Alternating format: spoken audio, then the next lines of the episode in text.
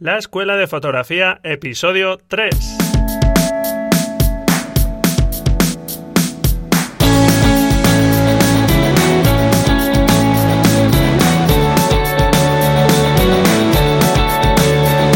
Hola, hola, bienvenidos a este nuevo episodio del podcast La Escuela de Fotografía.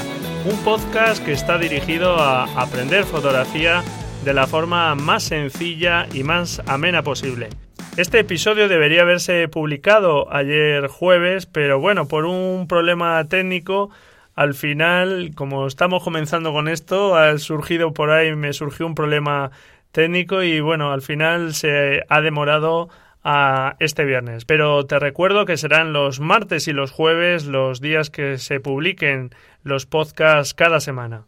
Como ya dije en el primer episodio, una forma de ir mejorando nuestra visión, de centrarnos en la imagen, en aquello que queremos transmitir, es ver la obra de otros fotógrafos. Por lo tanto, me gustaría en este podcast contar con fotógrafos, entrevistar a fotógrafos para que en sus respectivas disciplinas fotográficas, en aquello que son especialistas, nos puedan enseñar, dar consejos para adentrarnos de la mejor forma posible en esas disciplinas. De esa forma tenemos aquí hoy a un fotógrafo invitado, un fotógrafo de fotografía nocturna. Seguramente la fotografía nocturna no es la disciplina de la fotografía más sencilla para empezar, pero tengo muy cercano un fotógrafo destacado en el panorama nacional de fotografía nocturna, del cual creo que vamos a aprender mucho y su obra desde luego merece mucho la pena. Cuenta con mucha experiencia y sin ir más lejos, por ejemplo, ha participado recientemente en el Congreso Nacional de Fotografía Nocturna. Tengo aquí a mi lado a, como digo, un experto de fotografía nocturna y además un amigo. Bienvenido, Gabriel. Muy buenas, Braulio. Pues antes de empezar lo que sí quería era agradecerte que, que hayas contado conmigo para la primera entrevista de tu podcast. Hombre, cómo no. Lo primero son los amigos, ¿no? Pues para, mí, para mí es un honor que cuentes conmigo y, y también te quiero felicitar por el proyecto de tu página web. Bueno, es página web y, y, una plataforma completa de formación. Nada, ya me he lanzado ahí a... Vamos, me he liado la manta a la cabeza y, y a ver por dónde salimos, Gabriel, Sí, porque sí. esto lleva tarea, ¿eh? Sí, sí, te lo estás currando, pero bien, ahí la página web, podcast, de todo, no te privas de nada. bueno, ya veremos en qué, en qué queda la cosa. Bueno, la verdad es que estoy ilusionado y, y me gustaría, bueno, pues ni más ni menos, yo soy un aprendiz como prácticamente cualquier persona que esté empezando. Pero bueno, por lo menos sí que creo que llevo recorrido un camino que creo que, que puede serle interesante a gente que está empezando. Pues seguro que sí, seguro que sí. Y tiene muy buena pinta. Ánimo y para adelante. Muchas gracias por tus palabras, Gabriel, y, y, el placer es mío que estés aquí porque, aunque eres un amigo, efectivamente, pero no estás aquí por ser un amigo, ¿eh? No, pero te, en serio, te lo llevas currando muchos años especializándote en la fotografía nocturna y la verdad es que es, es un placer ver tus obras. Gabriel González está a los mandos del blog de fotografía noctografía.com, del que, bueno, pues ahora un poquito más adelante vamos, vamos a hablar de él, pero antes déjame que comente también que eres un fotógrafo que has recibido numerosos premios, premios nacionales como ganador, por ejemplo, del segundo concurso nacional de fotografía nocturna, Has recibido alguna mención incluso internacional como la Sony World Photography Award y bueno, este mismo año has ganado un premio de fotografía nocturna eh, y LED Painting que se llama Iluminarte en Olite, Navarra. Estos premios, sobre todo en fotografía nocturna, es que la mayoría de, de las veces son como si dijéramos premios compartidos, o sea, porque las fotos de noche eh, solemos salir acompañados la mayoría de las Sí. veces y entonces la mayoría de las fotos pues eh, no son mías solo, son de los que estábamos allí, que si estamos Sí, tres, es, es cuatro, un trabajo cinco, en equipo. Al entonces final. suele ser un trabajo en equipo y son como si dijéramos premios compartidos, ¿no? Muy bien. Ya adentrándonos en la fotografía nocturna, hay muchos tipos de fotografía nocturna. Hay fotografía nocturna urbana, hay fotografía nocturna de paisaje, hay fotografía nocturna en la que se aplican distintas luces y que se suele conocer como LED painting.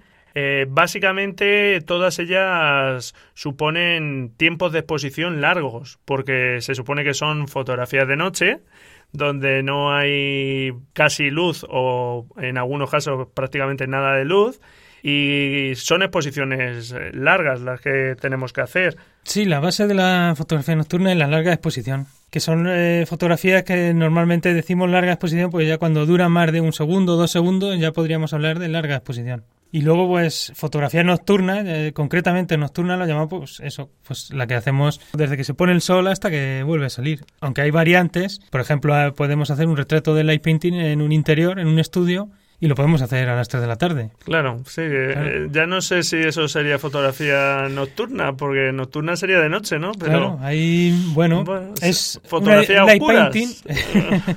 es el light painting que está incluido dentro de la fotografía nocturna o dentro de la larga exposición, más bien.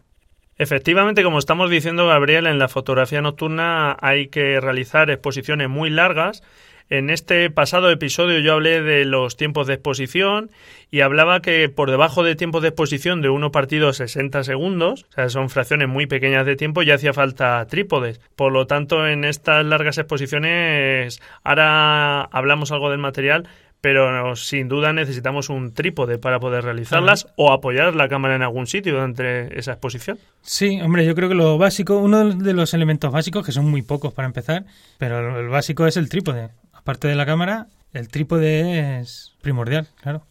Porque en fotografía, por ejemplo, nocturna, urbana, eh, prácticamente con unos segundos ya podemos realizar fotografías nocturnas. Sin embargo, en paisajes, en noches que estén muy cerradas, donde no hay prácticamente luz, porque no, no está la luna, estamos hablando de tiempos de exposición de minutos, incluso horas, ¿verdad? Claro, eh, podemos hacer, como tú dices, en fotografía urbana, pues puede ir desde muy pocos segundos hasta, si eso, si no queremos captar las estrellas, queremos captar el movimiento de la Tierra incluso, pues podrían ser varias horas de exposición.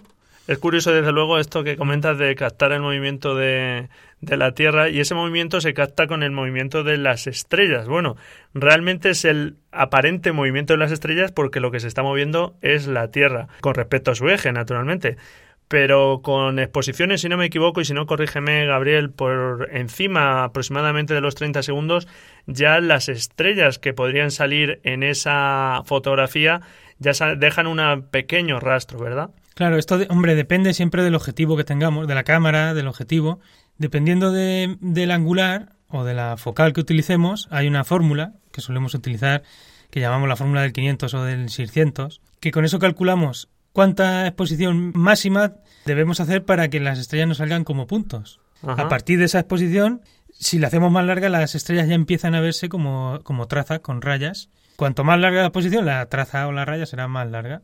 Esto es muy curioso y, yo tengo una anécdota de esto, de es que, que, yo, bueno, participo en exposiciones y imprimimos fotos en gran formato. Y eh, este año, precisamente, puse una que era una combinación de, de 600 o de 800 fotos que al final formaban como una fotografía de cinco horas. Esto es conocido como un Star Trail, ¿verdad? Un Star, sí, lo solemos llamar Star Trails. ya hablaremos un poco más adelante de todo este tipo de fotografías también. Sí, pues es, en vez de hacer una foto de cinco horas, eh, si hacemos una foto de cinco horas, pues posiblemente eh, tengamos mucho ruido en la foto porque el, sensor se calentaría, el sensor de la cámara. Cuando estamos hablando de hacer una foto de 5 horas, estamos hablando de que el obturador de la cámara, que es el que deja pasar la luz al sensor, está abierto todas esas horas. O sea, eh, fijaros, ahora hablamos un momento de un modo especial que hay que usar para hacer este tipo de fotografía. Pues así es. Eh, tenemos el obturador abierto durante 5 horas, por ejemplo. Ahí, ¿qué pasa? Que el sensor está captando imagen durante todo ese tiempo, se va calentando y va produciendo lo que llamamos el ruido, que es el grano de la fotografía. O otra técnica que solemos utilizar, que posiblemente se caliente menos el sensor, aunque hay teorías que dicen que el sensor se va a calentar lo mismo, es eh, hacer eh, fotos cada 30 segundos, cada 20 segundos, cada 30 yo lo suelo hacer cada 25 segundos. Hago una foto cada 25 segundos, luego se unen todas y al final es como si tuviéramos una foto de 5 horas. Igual. Eso produce unas trazas de estrellas. Esa, esa unión ya se hace por software. Eso lo hacemos por software, sí. Con un software que se llama Star Trails y otro que se llama Star Stacks. Cualquiera de los dos son muy sencillos, lo único que hay que hacer es todas las fotos. Dejaré en las notas del programa, dejaré enlaces a estos programas. Al final conseguimos unas fotos que son muy llamativas, son muy impactantes y lo que te iba a comentar en, en la exposición, pues eh, estuve hablando con varias personas que, me preguntaron por qué había hecho esas rayas eh, con Photoshop en el cielo. Y entonces, bueno, pues tuve que explicarle que esas rayas no eran con Photoshop, sino eran las estrellas, que cuando comienzas a hacer la fotografía, la estrella está en un punto y a las cinco horas, pues claro. en la estrella está en otro punto. Todo ese camino que ha hecho la estrella durante las cinco horas, pues es una raya blanca, que es muy llamativo y son fotos muy curiosas. Dejaré alguna, algún enlace también para ver este tipo de fotos. Comentábamos hace un momento que para hacer este tipo de exposiciones tan largas hace falta usar un modo de disparo especial. Y ese modo de disparo especial hay que utilizarlo porque generalmente la mayoría de cámaras eh, fotográficas permiten ajustar tiempos de exposición hasta aproximadamente unos 30 segundos. Y este modo de disparo funciona de la siguiente forma. Para comenzar el disparo apretaríamos el botón y tendríamos que tener, ¿no, Gabriel? Todo el tiempo sujeto eh, el botón de disparo hasta que decidamos soltarlo, soltamos el botón y entonces el obturador se cerraría. Hayan pasado cinco segundos o cinco horas, ¿no? Claro, así es normalmente las cámaras suelen llevar, podemos tener exposición hasta 30 segundos. Normalmente podemos ajustar ese valor hasta 30 segundos. Si ya queremos exposiciones de más de 30 segundos, tenemos que utilizar el modo bull.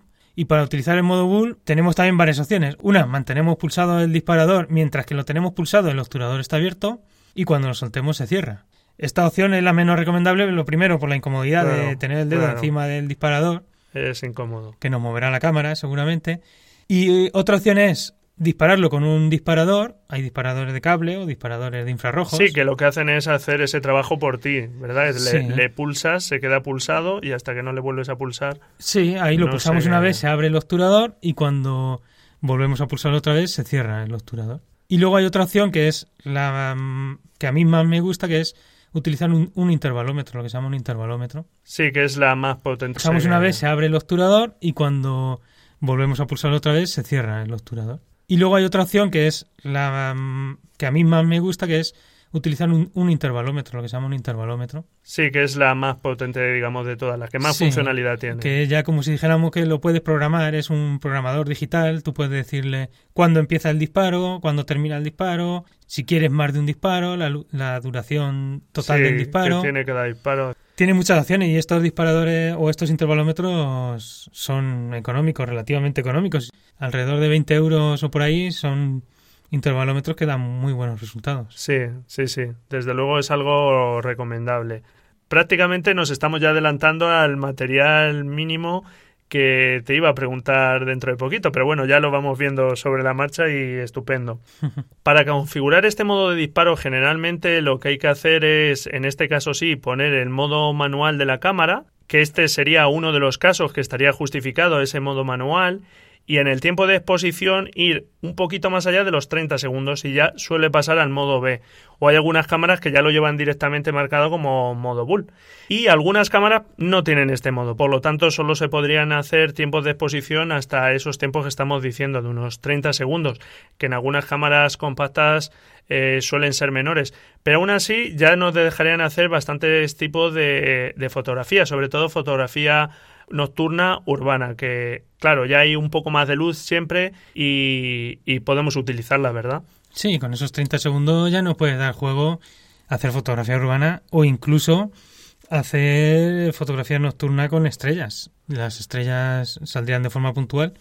Lo único, hombre, seguramente si la cámara no tenga modo bull es porque no es una cámara muy avanzada, es una eh, cámara muy sencilla. Una cámara sencilla, entonces pues posiblemente tenga el problema del ruido. El, problema que tenemos en la fotografía nocturna es lo que llamamos el ruido, que eso es por los sensores, claro, cuanto se calienta el sensor, luego por cuanto más grande el sensor, pues menos ruido tiene también. Las compactas hay que tener en cuenta que tienen un sensor muy pequeño, más pequeño que una uña. Justo eh, de este tema hablé en el episodio anterior que introduje el tema de los parámetros de configuración básicos y sobre la sensibilidad pues hablé de, de, este tema. Y efectivamente el ruido sería el problema principal de estas cámaras. Pero bueno sirve para iniciarse para probar y luego por software es verdad que se puede quitar un poquito aliviar un poco ese, ese ruido. Sí hombre con estas cámaras sí que se puede iniciar y hacer como decimos fotografía urbana y tal. Y en el tema del ruido sí que os puedo dar un pequeño consejo y es descargar los plugins de Google, que son unos, unos plugins que se llaman el Nick Collection, que antes, anteriormente eran unos plugins de pago, los compró Google y hace, y hace muy pocos meses los puso a disposición del público de forma gratuita. Estos plugins son para, para Photoshop, ¿verdad? Son para Photoshop, no sé si estarán también para Lightroom, no lo sé. Yo lo utilizo en Photoshop y llevo una colección que son cuatro o cinco plugins y uno de ellos es el Define, Define 2, que para eliminación de ruido que es el que yo utilizo y va muy bien. Sí, funciona muy bien. Sí, yo también lo he probado y la verdad es que funciona bastante bien. Como te he comentado, una de las preguntas que te iba a lanzar era qué material mínimo hacía falta para adentrarse en la fotografía nocturna. Pero bueno, ya básicamente ya lo hemos eh, comentado. Sí, ya Sería el, el, trípode, que es imprescindible, ese sí, porque son exposiciones muy largas. Claro, el trípode es imprescindible, porque ya si no... Eh, o, o, bueno, podemos apoyarlo en cualquier sitio, como tú has dicho antes. Pero yo recomendaría un trípode, un trípode más o menos estable. Sí, aquí también es verdad que yo creo que lo hemos hecho todo, ¿verdad, Gabriel? Nos hemos comprado un trípode muy ligero al principio porque, claro, parece que son los mejores trípodes, pero a la larga te das cuenta que estos trípodes son muy inestables y, son muy poco robustos y al final yo cuando por fin eh, me llevé el primer susto de que mi, una de mis cámaras se fue al suelo, fue cuando dije yo, por el dinero que vale un trípode un poquito mejor, no me arriesgo de nuevo, desde luego. Claro, hombre, los trípodes no son baratos, es un accesorio que es, si es uno bueno es caro, pero yo lo recomiendo desde el primer día, porque el trípode es algo que te dura toda la vida. Entonces, y para cualquier tipo de fotografía, no solamente para nocturnas. Sí. Si quieres hacer paisaje, efectivamente. Si quieres hacer retrato, entonces un trípode bueno yo lo recomiendo desde el primer momento. Sí, pero vamos, que como, como en todo hay muchísimos precios, pero estamos hablando que a lo mejor quizá por uno a partir de 60 euros hay trípodes que ya empiezan a, a merecer la pena. Hombre, puedes pillar alguna oferta de 60 euros, pero de ahí para arriba. Claro. Ciento, bueno, pues ciento y pico también están ya muy bien. Claro, trípodes de esa gama ya están bastante bien, pero es verdad que a veces uno quiere gastar poco dinero, se gasta 20 euros o 25 euros en un, en un trípode muy ligero, sí, pero que a la postre ni te sirve ni te da las garantías. No, y al final terminas comprando otro claro, tipo de más caro más, gastas y más. al final gastas más, que lo compras dos veces, ¿no? Bueno, pues eh, ya hemos comentado el trípode. Eh, el siguiente sería o un disparador o un intervalómetro, que, bueno, pues eh, la verdad es que prácticamente el consejo por lo mismo, porque quizá valga un pelín más, pero el intervalómetro tiene muchísimas más funcionalidades y nada, lo único es que te tienes que asegurar que ese intervalómetro sea compatible con tu cámara, tiene que ser Sí, adaptado hay- al modelo de tu Hay que cámara. pedir el intervalómetro que lleve la, la conexión para tu cámara, porque lo que varía, el intervalómetro es el mismo, lo que varía es el cable, la conexión de que se conecta a la cámara. Ajá. Entonces, eso igual, yo también cuando empecé, lo primero que utilicé fue en un disparador de infrarrojo, que no sé si me costó 5 euros, pero lo utilizan muy poco porque falla, falla mucho, Claro. no va bien y al final terminas, Sí. te- terminas comprando otro. Sí, Que en este caso sí que no recomiendo los de las marcas, porque los de las marcas valen de 150 Sí. euros para arriba son muy caros, sí. y dan el mismo resultado que si compras un clónico que valen 20 euros y dan muy buen resultado también. Vale, ya tenemos nuestro trípode, ya tenemos nuestro intervalómetro. Ahora, ¿por dónde empezamos a hacer fotografía? ¿Por dónde recomiendas tú, Gabriel, empezar? Mm, Yo recomiendo, y bueno, es, es- es la evolución lógica, ¿no? Es empezar primero con paisajes, un paisaje nocturno para captar estrellas, eh, paisajes sencillos con árboles, a lo mejor ruinas, casas, algo de eso, incluso fotografía urbana, Sí. si interesa.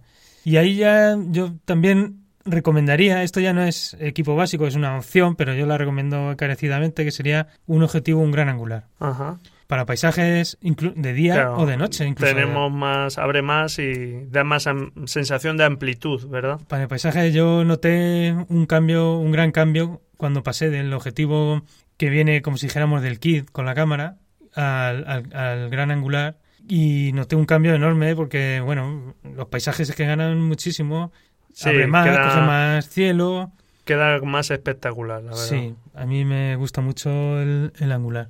Y ya lo siguiente, una vez que ya hacemos ¿Sí? el paisaje, además nos lo va pidiendo... Por cierto, un, un inciso, perdona, Gabriel. Mm, Estábamos hablando de tiempo de exposición prolongado, pero claro, ¿yo cuánto sé que tengo que... ¿Cómo sé yo el tiempo aproximadamente que, que tengo que poner? Yo me voy al campo, planto allí mi trípode, hay un poquito de luna eh, y ¿cuánto sé cuánto tiempo tengo que poner? ¿Esto es probar? Eh, ¿Pongo un minuto? ¿Pongo...? Eh, dinos tú un poco, cómo, básicamente, un poco alguna referencia e indicación de, de cómo se, alguna pauta. Sí, calcularle el tiempo de exposición, hombre, es... eh, hay una técnica, yo utilizo una técnica, luego con el tiempo la técnica pues casi te la saltas, porque ya con la experiencia más o menos... Aquí eh, no nos gusta centrarnos mucho en la técnica, ya lo sabes. La pre- imprescindible y bueno, el tiempo de exposición no, es imprescindible, sí, eso pero sí. el calcular el tiempo de exposición es lo más importante, claro. Claro.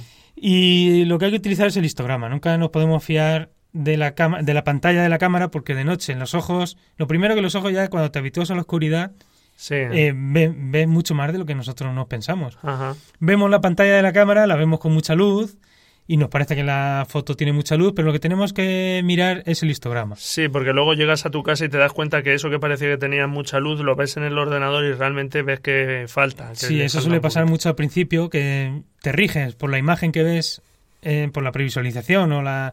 Sí, la imagen que ves en la pantalla y, y la ves con mucha luz y cuando la ves en tu ordenador, en tu casa, pues ves que no tiene tanta luz como tú te pensabas. Una vez que hemos hecho la foto, miramos la información de la foto y vemos el histograma. El histograma, por si alguien no está muy puesto, es esa representación que suelen sacar las cámaras en su LCD, la representación una vez que estamos visualizando una imagen, una de las opciones suele ser ampliar la información de, de, de la fotografía, no solo ver la imagen en sí, sino datos de la, de la captura, etcétera. Y suele salir un gráfico, te- tiene una forma estadística, Mm. que la parte izquierda, por si alguien, lo digo por si alguien no está muy acostumbrado a esto del histograma, es como una estadística de hacia dónde están los, los valores de, de todos los píxeles de la fotografía. La parte izquierda serían los valores más oscuros y la parte derecha representarían los- las partes que tienen más luz. La parte derecha serían los blancos y la parte izquierda los negros. eso es. Entonces, eh, nosotros en fotografía nocturna, así para paisaje, lo que solemos hacer es una toma de prueba. Sí, se suele empezar con ISOs altos, ¿no? Subes aunque Sí. tengas mucho ruido. La toma de prueba suele ser una, una toma rápida. Claro. Podemos empezar, por ejemplo, con un ISO 1600 o un ISO 3200, una abertura grande la que nos permita nuestro objetivo, un 2.8, un 3.5. Esto ya lo tenéis que saber todos los oyentes porque eh, quien no lo sepa tiene el episodio 2 para repasarse esto, ¿eh? Pues nada, hay que repasarse el episodio 2. No, seguro que todo el mundo ya lo sabe. Entonces hacemos una exposición rápida, como digo, un ISO alto, un diafragma abierto y podemos poner, por ejemplo, 30 segundos y miramos el histograma.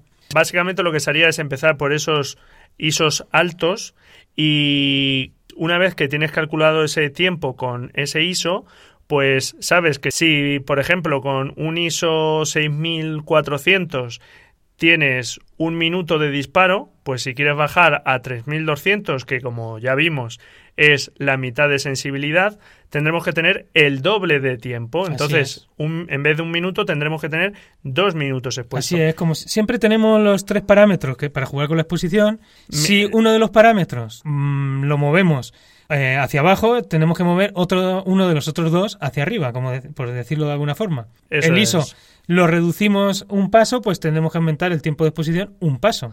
Vale, esta es la teoría básica y bueno, pues hay que practicar y, y hacer fotografías para poder, em, digamos, realmente asimilarla y ya pues no preocuparse demasiado por la técnica, porque al final lo sabemos perfectamente Gabriel, la técnica es importante, pero hay que trabajar ese mensaje que transmiten las fotografías. Sí, lo principal es la imagen que captas. Puedes utilizar un equipo muy bueno, una técnica muy buena, pero si al final la imagen no transmite nada, no dice Eso nada, es. no tenemos nada. Pues aquí vamos, nos vamos a centrar mucho en conseguir imágenes Mm. lo mejor que podamos y poco a poco ir aprendiendo ese lenguaje visual que es tan importante más que tener cámaras eh, muy buenas, objetivos muy buenos, etcétera. Sí, lo que sí es importante, quiero recalcar, es mirar el histograma y con el histograma que nos queda muy a la izquierda, muy oscuro, pues cambiamos los parámetros, subimos el tiempo de exposición o subimos el ISO y ya está. Y y veremos cómo el histograma se nos va desplazando poquito a poquito a la derecha hasta que tengamos más o menos un histograma centrado o al ser de noche, si no está muy centrado, un poquito ligeramente a la izquierda.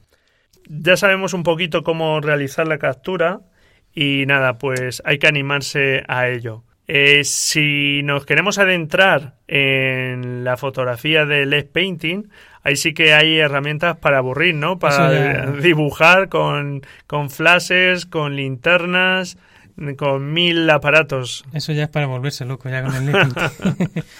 sí, Quedan fotografías, eso sí, muy impactantes, ¿no? sí, son fotografías impresionantes y como decía antes, te lo va pidiendo... Bueno, to- todas las nocturnas, la verdad. Sí, en general es algo, el que lo prueba, si el que lo prueba se engancha, porque son imágenes que son diferentes. Es sorprendente ver cómo estando en la oscuridad que no ves nada y ves cómo cuando vas iluminando y vas eh, iluminando por partes, vas pintando como si dijéramos, al final cuando ves el resultado de la pantalla y, y- y es impresionante, es siempre estás expectante a ver qué, qué sale, porque hasta que no lo ves el resultado no sabes, más o menos te imaginas lo que va a salir, Claro. pero hasta que no lo ves en la Es- pantalla no, no sabes exactamente lo que... Lo que Claro, en ese caso lo que tendríamos es un poco al contrario que en la pintura, que tenemos un lienzo en blanco, aquí si hay ausencia completa de luz, lo que tendríamos es una foto negra. Entonces, en el tiempo de exposición, pongamos que ponemos nuestro intervalómetro a dos minutos, hay ausencia completa de luz, la cámara va a estar recogiendo luz dos minutos, Claro. ¿verdad? Mientras estamos eh, colocando luces y sumando luces, ahí lo que se hacen es ir sumando luces. Si, si ilumino un árbol por esta parte con una linterna, pues eso ya queda ahí grabado, aunque después apague todo. Ya Claro. se queda recogido en la fotografía. Claro, es como tú- exactamente como tú dices, es como si dijéramos un lienzo negro, por eso se llama light painting o pintura de luz. Eso Pasa que lo es. decimos con el término en inglés, pero es pintura de luz. Y es un lienzo negro y que nosotros vamos pintando donde, donde damos luz, ya lo dejamos pintado y se queda ya registrado. Hay, hay imágenes, desde luego, que son muy espectaculares. Tú eres ya un maestro del LED painting. Bueno, no tanto. pero- Sí, sí, sí que lo eres, sí. Y creo que ya merece la pena hablar un poco de tu blog, de noctografía.com, un blog donde se puede ver tus obras que has hecho o estás haciendo últimamente mucho LED painting y que te gusta fotografiar pues muchos temas, paisajes, escenas preparadas y a mí me gustan especialmente tus series de vehículos, de coches, de camiones. Eh, son espectaculares y recomiendo a los oyentes que visiten tu blog, naturalmente, y que disfruten de estas fotografías. Cuéntame un poco, mm, ¿de dónde te viene esa pasión por los vehículos? Pues hombre, pues, pues no lo sé, los vehículos la verdad es que es algo que, que me encanta, pero me encanta fotografiarlos de noche y me encanta verlos de día. Yo pensaba que ya solo de noche, vamos. No, no, pues a mí los vehículos, los, cualquier tipo, incluso cualquier tipo de máquina a mí me encantan. Y posiblemente, no sé si tendrá algo que ver, pero muy posiblemente es, eh, bueno, pues mi padre, mi padre ha sido mecánico eh, toda la vida, desde pequeño empezó en la mecánica y ha estado trabajando de mecánico hasta que se ha Ajá. Y siempre hemos estado relacionados con el mundo del motor, ¿no? Con los coches, con los camiones y todo eso. Posiblemente por ahí. Pues venga- por ahí, por ahí, el tema de los seguramente hay algo, Y seguro. luego al, y al iluminarlos así de noche, pues también me encanta cómo quedan, quedan espectaculares. Y yo creo que sí que son, es la serie de vehículos, que es una de las, de las cosas que hago, gustan mucho. Cuando subo alguna fotografía de vehículos, eh, suele Sí, gustar, la gente suele, la comenta mucho, me pregunta mucho también cómo Las- la hacemos las y, técnicas, ¿verdad? y, y suele gustar mucho. Mm. Sí, la verdad es que son, son muy bonitas. Eh, el resto también, pero, pero es verdad que los vehículos les has pillado ahí el punto. Bueno, no sé, o por lo menos a mí me gustan mucho, la verdad. Sí, me- hombre, me costó conseguir ese tipo de iluminación. Estuve practicando con herramientas caseras, pues yo creo que más de un año, un año y medio, con diferentes herramientas hasta que conseguí la iluminación que le doy ahora mismo, que, que sí, que me gusta bastante. Sigo probando otras herramientas, o sea, no paro de, de probar Sí, herramientas. tú no paras, ya, ya, ya lo. Y, ya lo sé ya. y no siempre hago la, utilizo la misma técnica. Hay veces que los hago de una forma y, y otro día pues me apetece hacerlo de otra y utilizo otras herramientas completamente distintas. Muy bien, no te quiero cansar tampoco mucho más, ni tampoco a los oyentes. Y bueno, para ir terminando, mm, dime alguna referencia de algún fotógrafo que te haya llamado la atención últimamente o que te guste especialmente. No sé. Hombre, yo sigo como sigo muchísimos fotógrafos, como tú has dicho al principio de- del podcast. Es importantísimo ver las fotografías de otros, de otros autores. Ujú. Eso es básico porque se aprende un montón. Ujú. Entonces yo sigo un montón de fotógrafos, tanto españoles como extranjeros. Y eh, sí que quiero decir que en España tenemos, o hay un nivel de fotografía nocturna y de light painting enorme. Hay un, gran nivel. Hay, Sí, yo creo que eso está haciendo que haya bastantes adeptos, ¿no? Últimamente, o sea, está hay en muchísimo nivel y hay mucha afición.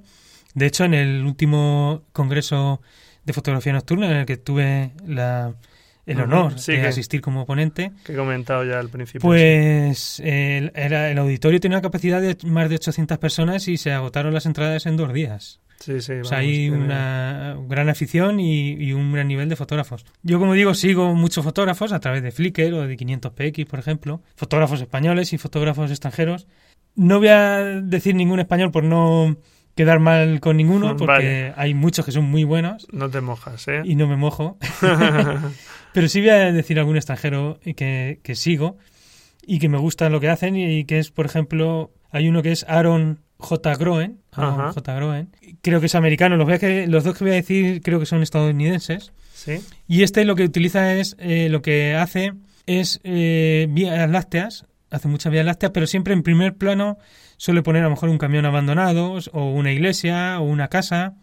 Entonces tiene vías lácteas y con un tratamiento muy bueno. ¿no? Yo creo que no utiliza prácticamente Sí. iluminación aportada, o sea que él no aporta iluminación. O si la aporta es muy poca. Yo la verdad es que me gusta más ese tipo de fotografía porque uno de los riesgos de la fotografía nocturna, sobre todo de late painting, es pasarte un poco de luces, de ya meter demasiado y, y en la fotografía nocturna como en cual- no, no deja de ser fotografía y al final lo que cuentan son lo que transmite visualmente y, y- y a mí particularmente me gustan mucho ese tipo de iluminaciones que, que están ahí pero que, que no llaman especialmente la atención pero bueno esto ya naturalmente va en gusto. Sí, con el light painting suele pasar que cuando, también sobre todo cuando estás empezando, eh, empiezas a utilizar un montón de herramientas distintas de luz, porque hay cientos Sí, de herramientas. que Quieres probarlo todo. Y ahora hay más que si LEDs, que si paleta de metacrilato, que si fibra óptica.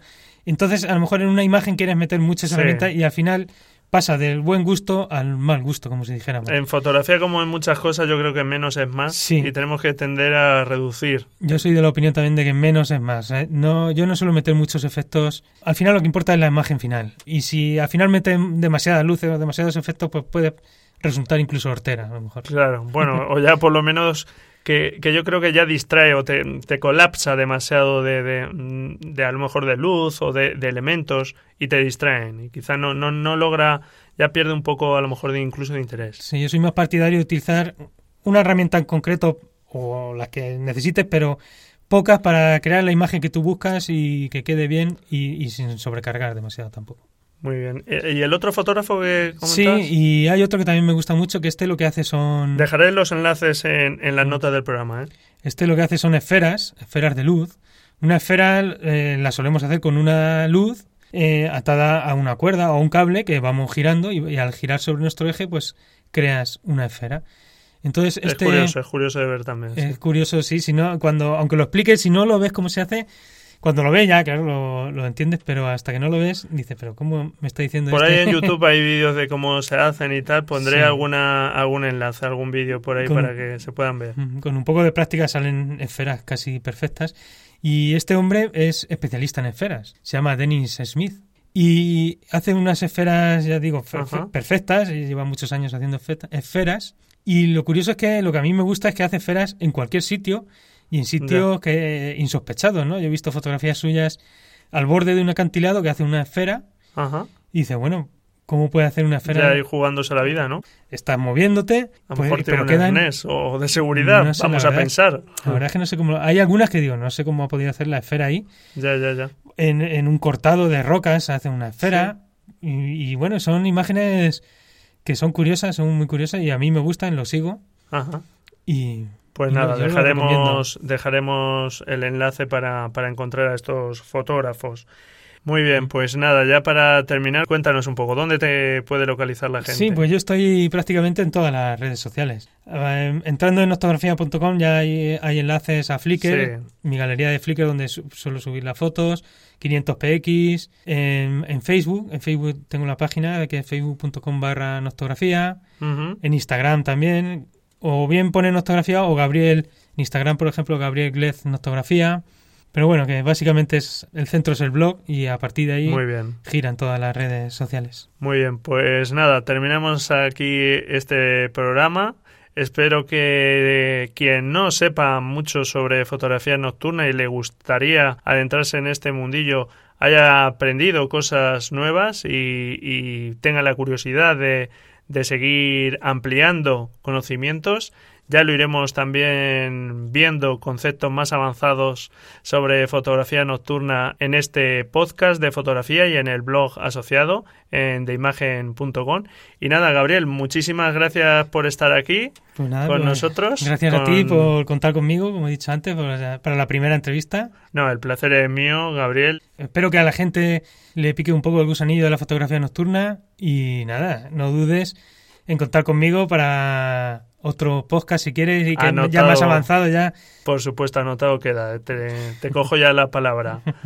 Y así llegamos al final de este programa. Muchas gracias por estar al otro lado. Me encantaría que me dejaras tus comentarios con tus opiniones sobre qué te parece el podcast, qué te ha parecido este capítulo o con tus dudas, tus sugerencias. Estaré encantado de responderte y de escucharlas. Te estaría muy agradecido si te suscribes al canal y dejas tus valoraciones en iVoox y iTunes. La próxima semana empezamos con ejercicios para ir entrenando tu visión, aquello que queremos hacer mucho hincapié. Y nada, pues nos vemos la semana que viene en el próximo capítulo. Adiós.